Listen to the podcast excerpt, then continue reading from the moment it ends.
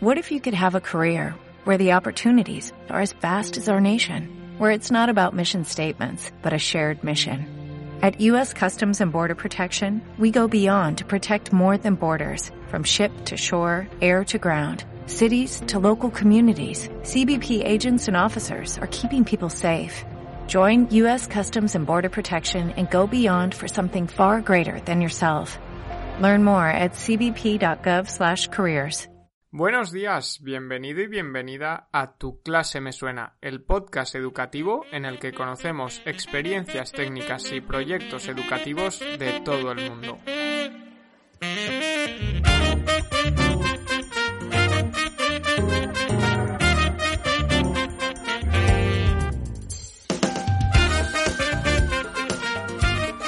Hola, ¿qué tal? Muy buenos días. Comienza aquí el episodio 102 del domingo 18 de abril del 2021 y espero que todos y todas estéis bien porque hoy vamos con el episodio en el que recibimos en los micrófonos a Carlos González, un licenciado en ciencias físicas y apasionado del desarrollo y conocimiento personal y del autoconcepto.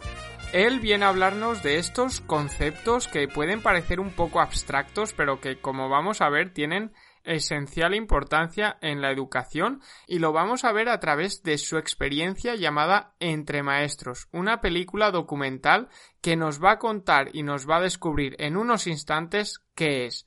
Pero antes de comenzar el episodio, como siempre, queremos recomendaros que le peguéis un vistazo a nuestra web sonproyecte.com, en la que además de las 102 entrevistas a grandes profesionales del ámbito educativo como Carlos González, vais a poder encontrar más de 100 herramientas clasificadas por función, eh, tutoriales de estas herramientas educativas, metodologías y también proyectos que se han llevado a cabo en las aulas. En fin, una fuente de inspiración y aprendizaje educativa que vamos mejorando y ampliando cada día. Os recuerdo una vez más sonproyecte.com. Y dicho esto, vamos a conocer a nuestro invitado número 102, Carlos González. Muy buenos días, Carlos, ¿cómo estás? Buenos días, encantado de estar aquí con vosotros, ¿no? Y ante todo felicitaros por la labor importante que hacéis. Oye, pues muchísimas gracias. Y bueno, eh, hoy eh, estamos aquí para hablar de, de algo tan importante como es el desarrollo personal y el autoconcepto, pero antes de ir con, con esas eh, dos grandes características o, dos grandes propiedades de, los humanos, ¿no? Quiero que nos cuentes un poco esta experiencia que, tuviste el placer de vivir, que es entre maestros, ¿no? Este peli documental. ¿Qué es esto? Eh, cuéntanos un poco de qué va, porfa. Bueno, la, idea es que, a ver, yo estuve 24 años como docente, dando clases de secundaria de, matemáticas y de física, ¿no? Y entonces, eh, bueno, introduje el crecimiento personal en mi vida, en los alumnos, ¿no? Y entonces llegó un momento que fui creando cosas y, decidí que tenía que salir de, dar clases, ¿no? Y, tener más tiempo para estructurar todo, toda una formación, Educar Empoderando, ¿no? que finalmente se ha llamado así, y investigar, porque básicamente soy un investigador. O sea, yo, si, hago varias cosas, pero lo que más me gusta es investigar y comunicarlo, ¿no? Entonces, claro, eh, en la escuela eh, estaba un poco limitado, podríamos decir, ¿no? En cuanto a, lo de investigar, porque un, problema que tenemos así, los que somos un poco eh, creativos, ¿no? Fuera de la media, lo que sea, por decir de alguna forma, es que pues los compañeros del centro no tienen por qué acompañarte, ¿no? Entonces, forma parte de la época de los profesores que llamo héroes, ¿no? Ahora ahora pues con el internet incluso pues ves, conectáis con distintas escuelas, pero tú estabas ahí aislado y dices, bueno, ¿aquí qué pasa? Depende de lo que hacías, te podías enemistar con los dirección o con, o con, los compañeros, ¿no? Aprendes a, emplear la mano izquierda, ¿no? Podríamos decir. No contarlo todo, muy importante, ¿no? No contarlo todo, porque si no se puede poner a temblar a alguien, ¿no? Entonces, llegó un momento que digo, bueno, pues ahora tengo que salir, ¿no? Entonces salí, escribí un libro, 23 maestros de corazón, ¿no? Eh, estos maestros, 23, eh, son el profe y sus, y sus 22 alumnos, ¿no? Esta mirada eh, ve al ser humano como astro con luz propia, ¿no? Como todo el mundo tiene una sabiduría interior y aunque nosotros le enseñemos un conocimiento, ellos nos pueden enseñar cantidad de cosas que ellos no saben ni siquiera que las conocen. esto, es, esto es lo que realmente es sorprendente. Entonces escribí ese, libro y, claro, nadie me lo quería publicar. Y una editorial me dice, es que es de alto riesgo editorial. Digo, hombre, claro, también yo era un profe de alto riesgo. Digo, pues es normal. ¿eh? Se me abrió la, luz, la mente, ¿no? Digo, ostras, claro, este libro, pues lo tengo que regalar en la red, no me lo va a publicar nadie. y bueno, me dio ahí en PDF como pude. lo, lo, lo, me dediqué casi un año a difundirlo por la red. O sea, tiene la cosa, no te creas que fue fácil, ¿no? Es decir, cumplir un sueño a veces no es nada fácil. Eso, eso, eso es verdad, ¿no? Y, y, bueno, esa difusión que, de la que estás hablando que hiciste con el libro, también la, la hiciste con Entre Maestros, ¿no? Porque a mí me llegó gracias a un comentario tuyo. Sí, bueno, eh, a ver, es que claro, eh, en esa difusión del libro que hice, ¿no? Eh, pues fue a parar a mucha gente, ¿no? incluso, claro, el Internet para mí es algo mágico yo que no he nacido con esto, pues me parecía algo mágico, que yo que sé, me escribiesen madres, yo que sé, de, del Paraguay, por decir algo, ¿no? Dándome las gracias por, eh, tener el libro, ¿no? Entonces ocurrió un fenómeno extraño. Algunas madres imprimieron el libro y se lo llevaban al profesor de sus hijos, ¿no? Eh, entonces, a partir de ahí, pues el libro se fue difundiendo y llegó inesperadamente a una productora de, cine y de televisión, ¿no? Que es Alea. Entonces el libro le gustó y, me propusieron llevarlo a la práctica. Lo que yo narraba, lo que yo narro en el libro 23 maestros es fruto de lo que yo experimenté y de lo que quedó en el tintero, ¿no? O muchas cosas que yo pude aplicar y que eh, al ser así novelado, pues me permite hacer un efecto, como diría yo, como de ciencia ficción, ¿no? que es, yo le llamo efecto Julio Verne, ¿no? Es decir, lanzas la imaginación hacia adelante, ¿no? Y, bueno, entonces, pues, ah, entonces me propusieron con alumnos de verdad llevarlo a cabo. Entonces, eh, primero pensamos en hacer una clase normal yo me di cuenta que, por mi experiencia, que eso no era posible, que era mejor concentrarlo en unas clases, ¿no? Eso ha sido mal entendido por algunos profesores del ramo, los menos abiertos al cambio, ¿no? Que dicen, yo es que esto no puedo hacerlo en clase. Claro, hombre, claro. Es que, a ver, la filosofía es que tú hagas una lectura creativa de esto y que esto te inspire, no que lo copies. Bueno, bueno, yo, yo, fui uno de esos que dije, oye, me ha encantado, pero esto es complicado llevarlo a clase. ¿eh? Yo desde aquí digo que, que soy uno de ellos, pero aún así, aún así, sí que es verdad que, que bueno, tanto el, la peli como que está en YouTube como el libro lo, lo, dejaremos por aquí enlazado para que la gente lo pueda ver, que es muy interesante.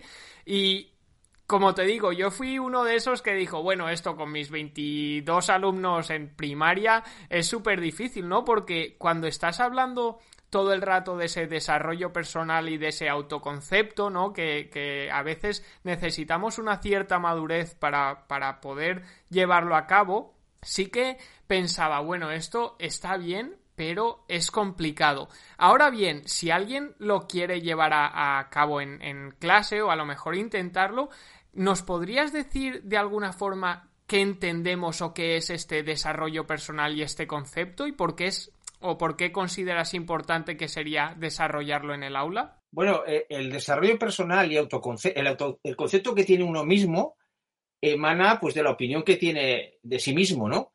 Y esa opinión viene configurada por muchas creencias, por los clanes familiares, culturales a los que pertenece, ¿no? Entonces, claro, eh, mira, para que me entendáis, eh, vamos a hablar de lo que yo llamo el desnudo integral. Es, lo mejor es una meta, porque de alguna forma he desembarcado como un conocimiento que no tiene referentes y eso me crea un problema. Entonces, cuando una cosa no tiene referentes, se recurre a la metáfora, ¿no? Hacia Jesús, por ejemplo, ¿no? Pues el truco de la metáfora. Entonces, para entender dónde empieza esta mirada, educar empoderando, vamos a, imaginarnos un striptease, un desnudo integral. ya, verás por dónde voy. Venga. Imaginaos que vuestra cultura es la ropa que lleváis, ¿no? Quien está muy, apegado a su cultura, esa ropa la interpreta como su piel. Y empieza, si tú dices algo en contra de esa cultura, le tiras de la piel, ¿no? Bueno, pues fuera cultura. Hala, fuera toda la cultura. ¿Eh? Incluso tu, eh, tu, lengua cultural, todo, fuera. Perfecto. Y una vez te has quitado esa ropa, ¿qué queda? La ropa interior. ¿Eh? Los calzoncillos o, o las braguitas, los sostenes, ¿no?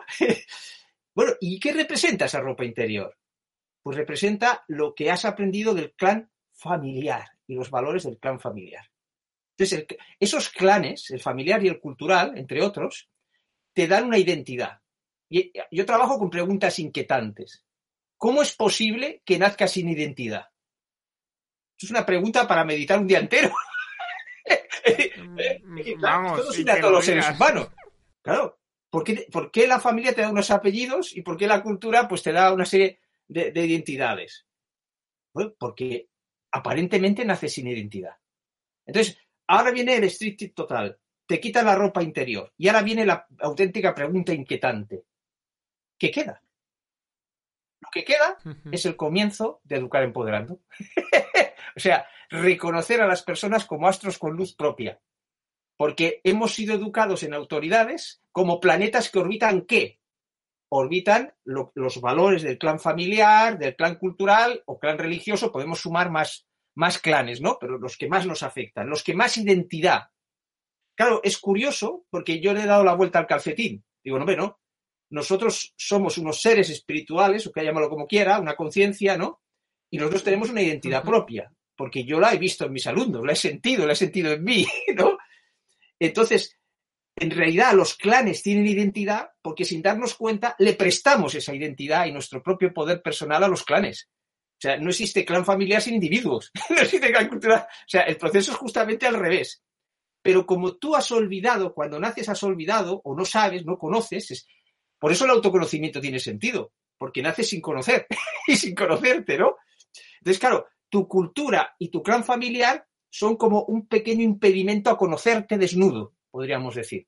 Es, muy interesante, ¿no? porque al final esa, como, como tú estás diciendo, ¿eh? voy a repetirlo de alguna forma, es que esa cultura, ¿no? O este, este clan familiar al final nos, nos da unas propiedades y unas características que nosotros adoptamos desde, desde muy pequeñitos, ¿no? Pero a lo mejor estamos adoptando esto nos estamos poniendo capas de ropa encima de esto y olvidamos lo que nosotros al final somos. O aquí voy a entrar en, otro aspecto que es que sentimos también. Porque en, en, este, en esta película documental eh, hablas mucho de sentir, de sentir, de nuestros sentimientos, ¿no? Y yo te quería hacer una pregunta que era, ¿la escuela deja a un lado los sentimientos? Claro, pero es que para, para empezar, no es un error de la escuela. En, primero, claro, tengo que dar como el referente en el que voy a hablar. ¿eh? Recuérdame la pregunta que te la voy a responder. Venga, no se me olvida, me la apunto por aquí. En el que me estoy moviendo. Ya hemos dado el referente del desnudo integral, ¿no? El otro referente es que me di cuenta, o sea, fue imprescindible que yo fuese físico, si no, no me hubiese dado cuenta. Atención a esto. Porque en la física existen dos físicas, la física moderna y la física clásica y se habla de un cambio de paradigma total, global. Las leyes de Newton no pueden explicar la relatividad, pero la relatividad puede explicar las leyes de Newton. Por lo tanto, hay un paradigma de mayor perspectiva, que es la física moderna. Entonces, esa palabra paradigma se ha exportado de alguna forma a muchos campos de conocimiento, ¿no? Entonces, ¿por qué no al campo psicológico? Porque yo lo que he estudiado sobre todo es la psicología del ser humano en mis alumnos, ¿no? Es, es donde, donde he entrado. Entonces me di cuenta que si hubo un cambio tan brutal en la física que ha significado que ahora estemos hablando tú y yo de forma virtual, ¿no? ¿Por qué no habría de haber ese cambio global en toda la humanidad? Entonces empecé a darme cuenta que los conflictos se originaban por una forma de pensar en la que pensaban todos los pueblos de la Tierra. Es realmente curioso, ¿no? Es decir, ¿por qué hay dramas? ¿Por qué tenemos que montar un drama? parece que nadie sabe evitar montar un drama. Y es nuestra forma de pensar en dualidad, enfrentando las cosas en vez de sumarlas, ¿no? Es una forma de pensar que ha creado la historia de la Tierra. Entonces, me he dado cuenta que hay una nueva forma de pensar, un nuevo paradigma que, sin darnos cuenta está desembarcando, ¿no? Y que exige una segunda alfabetización, podríamos decir, que va dirigido a pensar de una forma que no se cree drama entre las personas. Porque, claro, la, pareja se ve perfectamente. Si no quiero pelearme, pero te peleas. No es que falle alguien, salvo casos extremos, es que es una forma de pensar que provoca los conflictos. Claro, yo como profe estudié los conflictos en clase. Y cuando hablaba con los padres, estudiaba los conflictos en casa. Entonces apliqué mi, método, mi, mente de físico. ¿Cómo funciona el físico? Varias experiencias las una y define una teoría. La teoría es algo mágico. O sea, lo que pasa en la educación es que da el conocimiento sin enseñar cómo se crea ese conocimiento. Ese es el atasco el que hay que sacar la. ¿no? No, no se viven científicos los alumnos, viven lo que otros científicos han dicho, ¿no? No hay espíritu científico. Entonces, un niño aprende el idioma y aprende muchas cosas antes de ir a la escuela, y esa forma de aprender se frena en la escuela, en todas las escuelas del mundo. No es de, no es de sistema educativo, es de paradigma. Es un paradigma donde priva la autoridad. Hay un conocimiento que es, una autoridad y tú no puedes cuestionarte ese conocimiento. Lo mismo le ocurre al conocimiento alternativo, ¿eh? Cuando yo hacía cursos de, crecimiento personal alternativo, digo, pero si tiene el mismo problema que he visto en la escuela, exactamente el mismo, ¿no? Que se ha hecho una autoridad del conocimiento. Te pongo un ejemplo para que entiendas la problemática. El conocimiento no choca, chocan las autoridades que, de alguna forma están cerrando ese conocimiento. Por ejemplo, medicina oficial y medicina alternativa. Cuando yo las estudié, los conocimientos no chocan, se complementan. es una obviedad. Entonces, ¿qué es lo que choca? Nunca choca el conocimiento, choca la autoridad. Y es porque las escuelas hemos sido educados en autoridades. Entonces todo el mundo adquiere un conocimiento y dice, esta es la verdad y el otro no. No es que esto sea la verdad y el otro sea falso, es que son complementarios. Claro, claro. Claro, hice cantidad de descubrimientos de estos, que claro, en media hora es imposible que te los explique, que, es que yo, ¿por qué soy capaz de darme cuenta de todo esto? Porque realmente están haciendo un nuevo paradigma. No es que Einstein fuese listísimo, es que estaba desembarcando la relatividad. y Einstein de alguna forma la captó. Él mismo se asombró. cuenta que iba en un tranvía y le vino la idea. Y dice, bueno, ¿cómo es posible? claro, el mundo es más que lo que vemos. Por ejemplo, los matemáticos, el cálculo infinitesimal, ¿no? que se, eh, se, la, ha llevado Newton, pero Leibniz al mismo tiempo también lo descubrió en Alemania. ¿Por qué? Porque ese, ese conocimiento estaba desembarcando y había unas mentes capaces de desembarcarlo. Pues todo lo que yo explico, yo creo que es un conocimiento que no es mío, que está desembarcando. y no sé por qué, pues, pues ha, ha venido a, a, mi vida, ¿no? A veces me ha creado problemas, porque claro, siempre el problema que tengo es cómo explico todo esto en tan poco tiempo. O sea, que siempre es el mismo problema, porque claro, es como removerlo todo, ¿no? Es como tratar de explicar a Newton, pues, eh, la física cuántica. Lo primero que haría Newton en autoridad es decir, no, este está equivocado, porque yo soy la autoridad. no pensaría en su bar, no pensaría.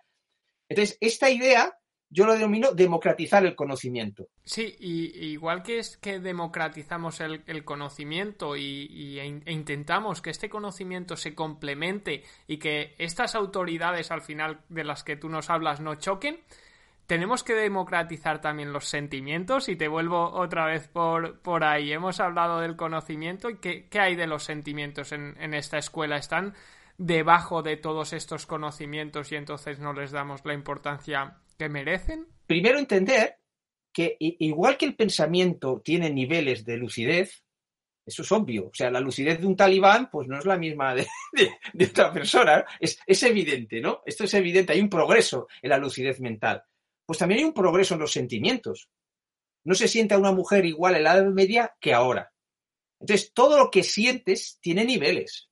Cuando a veces eh, se dice la nueva era, déjate sentir. Digo, me depende, depende. Tú examina después lo que has sentido. ¿De qué profundidad es ese sentimiento? Atención a esto. Es decir, la dualidad, ese, ese paradigma que hemos educado contrapone las cosas, las enfrenta, ¿no? Y te dice, o mente o corazón. No, no, mente y corazón se tienen que complementar. Claro, es que tú fíjate, y eso desde la escuela hacemos esa división, ¿no? Entonces, el sentir es una forma de conocer. Entonces, las escuelas, en la primera alfabetización, por eso en la segunda se tiene que solucionar todo esto. En la primera alfabetización, pues eh, se va hacia el intelecto y el sentir se deja fuera. Es decir, se rompe la forma de aprender que tiene el niño. El niño en, tres años aprende un idioma, desde cero. O sea, aprende mucho más en los tres primeros años que tres años de escuela. No, no, es que es más listo. No, no, no. Es que se le rompe la forma de aprender. es que es diferente. Entonces, el niño aprende tan rápido porque une eh, la inteligencia eh, racional, el intelecto, lo une con el sentir. Y diréis, hombre, es que el niño, el intelecto lo está formando. Sí, entonces, ¿por qué los verbos irregulares los hace regulares? Porque tiene, tiene una inteligencia. está viendo inconscientemente la norma, o sea, la lógica, ¿no? Lo que sería la regularidad del verbo lo está viendo. Es inconsciente, pero lo tiene. entonces, el niño experimenta el mundo metiéndoselo en la boca, tocándolo con las manos. Cuando mira, toca. ¿Y qué nos dice la mirada de un alumno de secundaria? Que está aburrido. Entonces, te voy a poner una metáfora de nuevo para entender el poder del sentir, que en la película lo trabajamos mucho, ¿no? La metáfora del batiscafo. Tú lo que puedes ver desde el punto de vista racional y lógico está limitado por tus creencias y tus, y tus teorías. Eso en la física se ve claro. Newton no podía ver cosas no porque fuese menos inteligente, sino porque no tenía la teoría de relatividad. si la hubiesen dado y hubiese creído en ella, hubiese llegado más lejos, ¿no? Entonces, cuando queremos resolver un problema, lo hacemos en función a nuestras teorías y creencias mentales. Sin creencias no puedes organizar tus pensamientos, las necesitas, ¿no? Pero están limitadas, claro, también te, te, limitan. Bueno, pues entonces tú imagínate que tienes un problema o quieres investigar algo. Y dices, oye, pues mis teorías no llegan a, la zona abisal de mi mente. ¿Qué sería la zona abisal de mi mente? Donde la luz de la mente no penetra, como la luz del... ¿Qué es la zona abisal en el mar? Donde la luz del sol no penetra. Pues la luz de la mente tiene un límite debido a esas creencias, debido a esa evolución, ¿no? Entonces está la zona abisal de la mente. O sea, el conocimiento continúa, pero la mente no logra penetrar su luz allí. Entonces, ¿qué haces? Coges el batiscafo ¿eh? para las zonas abisales y ese batiscafo no es más que la parte de tu ser que se deja sentir. Entonces, examinas esa problemática o esos datos o lo que sea desde el sentir. ¿no? Ahora pondría el ejemplo de la película, como lo hacíamos. Entonces, una vez tú has recogido experiencias a través del sentir, subes en el batiscafo hasta la luz de la mente. Y organizas esas experiencias que has tenido con el sentir, las organizas teorizando, como hace la física, por ejemplo, a través de los datos. Y entonces, ¿qué hace la luz de la mente? Empieza a penetrar más en la zona visal. Hay un crecimiento. Por lo tanto, son un equipo, el sentir profundo, por eso te he distinguido antes, el sentir profundo. ¿eh? Los prejuicios también tienen mucho de sentir. Un sentir profundo de curiosidad, de, ¿eh? de, ganas de conocer y sin prejuicios, eh, y, y, la razón. Razón y corazón se complementan. Algo tan obvio, algo tan obvio no se ha tenido en cuenta y la literatura está llena de enfrentar el corazón y la razón. Está absolutamente. Bueno, y la enseñanza también. Porque dice, bueno, aquí no puedo sentir las matemáticas. Pues yo a mis alumnos les hacía sentir las matemáticas. ¿Qué hizo Einstein? Te pongo un ejemplo. ¿Qué hizo Einstein para adentrarse en la relatividad? ¿Qué hizo? Sintió que se subía en un rayo de luz. Es que se sube una moto a un caballo. claro, porque ese sentir estaba utilizando el batiscafo. Claro, mediante ese sentir recogió unas impresiones y luego las llevó a la luz de la mente y las racionalizó. Y, y gracias a eso, la mente logró llegar más lejos. Por lo tanto, donde no llega la mente, llega el corazón profundo, podríamos decir. Imagínate la, evolución que significaría en enseñanza esto. Ahora, es un trabajo de muchos años de trabajar en la formación de los profesores. Los profesores atrevidos, como vosotros que estéis haciendo esto, ¿no? Porque luego hay como un lastre en sentido no peyorativo de la palabra, ¿no? Que claro, es que, a ver, la profesión, en mi época había mucha gente pues que no tenía vocación, que estaba ahí, pues yo qué sé, yo qué sé, porque tenía que ganarse la vida, ¿no? Y claro, eso, eso, eso se nota mucho, ¿no? Entonces, unirnos los profesores, que tenemos ganas de jugárnosla, es muy importante. No sé si con esto te he contestado. Ah, sí, el sentir en entre maestros. Ya te he dicho que nos faltará tiempo para que quede bien claro cómo, cómo, cómo eso sí se podría hacer en clase, ¿eh? O se me ocurren dos, dos formas en que lo vimos más, pero dos. Una, el que ha visto la película, si no ya lo podrá ver, cuando eh, se proporciona una foto de un niño y, creas un ambiente dice, dejaros sentir a ver qué os dice esta foto. Claro, el profesor, ¿qué está poniendo en la mesa? Que confía en lo que sienten los alumnos. Eso es vital. si no hay un trabajo anterior, se van a reír, no, no, no. O sea, entonces, claro, ahí, ¿qué hago en entre maestros? Hacer clases exclusivamente de autoconocimiento, lo que hubiese costado tres o cuatro años una clase normal lo concentro en 12 días. eso es un poco la, idea. Entonces, claro, empiezan a sentir esa foto y empiezan a decir cosas que, que su sentir, su batiscafo, lanza. Y qué curioso que cuando les digo la foto de quién era, era de Hitler. Y lo que habían dicho coincidía con el que luego sería el personaje de Hitler. Y ellos no sabían nada. pues eso, claro, yo lo he vivido varias veces. Yo tenía la, fe y la confianza de que eso iba a ocurrir, ¿no? Y luego, y ahora viene la parte más importante, eh, digamos, pedagógicamente, ¿no? Que es la escena del Nautilus. Esa no me di cuenta de lo que había ocurrido hasta que vi varias veces la película. Porque claro, yo, yo como profe estaba vigilando tantas cosas y tenía tantas cosas en la cabeza que luego visionándola ahí tantas veces en los pases, digo, hombre, se me ha escapado esto. Algo increíble. El Nautilus, la concha del Nautilus, ¿no? Que es iridiscente, es, bella, o sea, es, es, una invitación a sentir. Claro, por eso la elegí, ¿no? Entonces, yo creo un clima allí. Entonces, ¿cómo se educa en autoridades? En autoridades diríamos, pues mira, este animal pertenece a tal especie, está dentro de tal, ¿no? lo que diría el libro de texto sobre ese animal. Y claro, un conocimiento solamente intelectual. O sea, no han podido experimentar como científicos qué es el Nautilus. Vale, yo solo les pongo la concha, pero si con una foto pudieron ver lo que podía ser Hitler, pues con la concha podrán también ver muchas cosas, ¿no? Entonces, cuando cogen la... Yo primero les motivo, por ejemplo, con una frase que era, porque tiene una geometría preciosa el Nautilus, geometría sagrada, ¿no? Entonces yo les motivé, le dije, eh, la geometría es la música del silencio. Esta frase no, no coarta lo que ellos tienen que sentir, pero les pone en el sentir. Es decir, ah, hay que sentir algo. Yo dije, una música es una metáfora, hay que sentir algo, está abierta la puerta, ¿no? Al inconsciente también. Entonces, eh, primero la recibe Adrián y Adrián hace cada uno hace una cosa diferente con Nautilus. Adrián em, había dejado, cuando terminó la, ESA, dejó los estudios, no por capacidad, sino porque no tenía ganas de seguir estudiando, y trabajaba en un bar de copas con su padre por la noche. Y dice que le encantaba escuchar a los clientes como en las películas, que le explican sus, sus problemas, ¿no? Y el camarero le aconseja. Esto le encantaba. ¿Qué hace cuando coge Nautilus? Se pone con la, con la silla de al lado, pone el brazo en medio. Fijaos, cuando veáis la película, pararla, porque veréis todas estas cosas que os voy a contar que son alucinantes. Claro, eh, sale del alumno, yo no lo he creado, yo solo he creado el ambiente, es muy importante. Entonces, comparten Nautilus con el de al lado. ¿Por qué? Porque su inteligencia innata está relacionada con lo social. Para que él saque conclusiones del Nautilus necesita la presencia de alguien como en el bar. Por eso le gusta ser camarero en el bar en la barra. Bien, después llega Yavila. Yavila es una chica fracasada dentro del sistema. O sea, porque lo intelectual no es lo suyo, podríamos, el sistema es intelectual básicamente.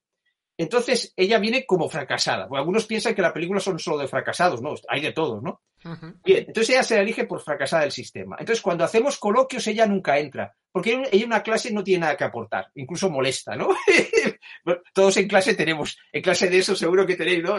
No sabes qué hacer con ella, desesperado, ¿no? No es más chico, pues te revienta la clase, ¿no? bueno, pues Yavila sería de, este tipo, ¿no?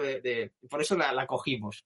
Bueno, entonces ya vi el primer día que yo, yo ya siempre llevaba cajas en la película para sembrar el misterio y las ganas del espíritu científico. Una caja encierra algo y llama la atención, es un truco. Bien, pues saco un conjunto de mariposas atadas por una cuerda y pregunto, ¿cuántas mariposas hay aquí? Y ya vi la hice 12 de inmediato, sin haberlas contado. Ostras, digo, esto es una intuición increíble. 12, y eran 12, ¿no? Y ya todo borota, digo, ¿aquí qué pasa? Muy bien. ¿Qué hace Yamila cuando coge el Nautilus? La única que lo huele. Una concha. Una concha que llevará no sé cuántos años muerto, aquello. Lo huele. Entonces yo me mosqueo, cuando me doy cuenta de la escena, digo, ¿olerlo? Voy a buscar en el Google, en la Wikipedia, a ver el olfato. Y claro, cuando leo quedo asombrado, porque eso no me lo habían contado en el colegio, ¿eh? Esas clases aburridas sobre los sentidos, ¿eh? No, no, la Wikipedia es más animada que el colegio incluso, fíjate a lo que hemos llegado. Entonces pone, el olfato es el sentido más primitivo de todos. Primitivo en el sentido bello de la palabra, es decir, antes del intelecto. Atención, que ella el problema lo tenía en el intelecto. Entonces, dice, es el, sentido por el cual se manejan a las personas como en la película El perfume. Porque el, nervio olfativo no pasa por el frontal del intelecto, va directamente a la amígdala. Entonces, te pueden manejar sensaciones y emociones que tú no puedes, no puedes frenar con el intelecto. ¿Sabes? Es que no podía ser casualidad. Claro. Vaya. Como el intelecto no es lo suyo, ella utiliza una inteligencia innata basada en la intuición, primitiva en el sentido bello de la palabra. O sea, ya tenemos dos inteligencias, la inteligencia social de Adrià y la inteligencia primitiva e intuitiva de ella. Simplemente viendo cómo reciben el Nautilus. Es realmente increíble, ¿no? Luego la, recibe eh, Ariana. Ariana era la alternativa. En el colegio se reían de ella porque era alternativa. Y aquí en Cataluña tienen que hacer un trabajo de investigación con una pequeña tesina al final del segundo bachillerato y ella lo hizo sobre los niños índigo, un tema de la nueva era y tal, etcétera. Y claro, se van a reír de mí, los profes no querían, ¿no? Pero una obsesión ahí. Bueno, al final consiguió que le pusieran un ocho y medio. O sea, siempre se estaba enorgulleciendo de que ella tenía mayor perspectiva porque era la alternativa. Entonces, ¿la alternativa qué hace? Busca el fallo en lo oficial. Tiene que ver algo que los demás no vean. ¿Qué hace cuando ella coge el Nautilus? Se lo pone como si fuese miope, buscando algún detalle. Incluso le toca en la nariz. Nadie se lo aproxima tanto. Está queriendo ver, descubrir lo que los demás no van a descubrir. Ese es su búnker. Ahí estaba atrapada, porque había sufrido como alternativa. Bueno, pero es también un don, ver lo que los demás no ven. Por eso está en lo alternativo, ¿no? Frente, frente al oficial. Luego viene Andrea. Andrea, en, una, en, una, escena posterior a la de Nautilus, sale que ella lo que le gusta sobre todo es, es abrazarse con las personas y el tacto, ¿no? Pues eso me da la clave de cómo coge el Nautilus. en este caso lo hice después, pero entiendo, es la única que coge dos dedos y acaricia la concha del Nautilus. Es decir, está reconociéndola mediante el tacto. Su inteligencia innata está relacionada con el tacto. Imaginaos el valor pedagógico que puede tener ir conociendo todas estas cosas de tus alumnos. Es realmente alucinante. Y ya para terminar, para que fijaos, eso ocurrió en un minuto. en un minuto todo lo que había ocurrido, que si no se hubiese grabado no me hubiese dado cuenta. Y entonces viene Paul Chan. Paul Chan es el que en los enigmas que les ponía a final de clase hacía de Sherlock Holmes. Y claro, el colegio le iba perfecto, porque su inteligencia era intelectual, ¿no? Él se quedaba sentado, los demás iban buscando cosas y él daba ideas desde la silla. el genio ahí, ¿no? claro, algunos decían, es el sabio. Digo, no, sabio no, es inteligencia intelectual. claro, atención, porque luego emocionalmente puede tener problemas. Bien, ¿qué hace cuando recibe el Nautilus? Coge el lápiz sin tocarlo, no, no como la otra chica, sin tocarlo, con el lápiz. Es importante este dato. cuenta el número de, habitáculos, hay unas cavernas, cuenta cuántas hay. Absolutamente lógico y racional. Y huye del tacto. Porque podría haberlas contado con el dedo. No, coge un lápiz. Está claro, hemos visto cinco casos de cinco inteligencias innatas simplemente dejándoles sentir. Por lo tanto, esto en clase se puede hacer esporádicamente, yo que sé, con los minerales, se me ocurre, es decir, ir poniendo pequeños espacios para probar y, oye, a ver, yo ya estaba bastante experimentado. Es probable que al principio eh, eh, sea, se cometas errores y que no dé resultados. Claro, yo he llegado cometiendo errores y, digo, ¿y por qué esto no da resultado, no? y a veces hay factores que influyen y no sabes cómo influyen, ¿no? Pero hay que ser cabezota y seguir, ¿no? Y con estas experiencias y con este ejemplo de cómo sentir puede ayudarnos a conocer mucho más a nuestro alumnado y también esas inteligencias innatas de las que nos habla Carlos, acabamos la primera parte del episodio. Si tenemos que destacar tres aspectos de esta primera parte, nosotros nos quedamos, en primer lugar, con esa visión que expresa nuestro invitado en el libro y en la película Entre Maestros, que es la de eliminar las autoridades dentro del aula y dejar, y además de dejar, también fomentar que los propios alumnos enseñen a la vez que aprendan. Lo segundo es este desnudo integral del que nos habla, que nos lleva a conocernos a nosotros mismos en última instancia, pero que por el camino nos va a ayudar a superar barreras culturales y sociales, y esto es algo muy necesario en un mundo tan globalizado como el nuestro. Si conseguimos que nuestro alumnado observe y comprenda que lo que nosotros concebimos y tenemos como normal no es tan normal en otras culturas y países, estaremos creciendo junto a seres más empáticos y también críticos. Y en último lugar, pero no menos importante, no podíamos acabar el episodio sin remarcar y apoyar una vez más esa complementación de mente-corazón, de razón-sentimientos. Tenemos que cultivar la mente en la escuela, sí, pero de igual modo tenemos que hacer énfasis en las emociones y en los sentimientos, que como nos dice Carlos, sentir también es aprender y también es conocer, y lo hemos visto, lo hemos escuchado, mejor dicho, en estas experiencias que nos acaba de contar. Y con estos 30 minutos de reflexiones nos despedimos hoy, no sin antes, como siempre, daros las gracias a todos los que cada domingo nos escucháis, a los que os suscribís a Spotify, a iTunes o a iVoox, que quiero decir que ya somos más de 380, y a todos los que cada día ponéis vuestro granito de arena en la mejora de la educación. El domingo que viene seguiremos hablando con Carlos de esta experiencia de entre maestros y vamos a desarrollar algunos conceptos como la segunda alfabetización o el búnker, que están relacionados, como hemos visto hoy, con el autoconcepto. Nos escuchamos el domingo que viene. Hasta entonces, recordad que compartiendo mejoramos la educación.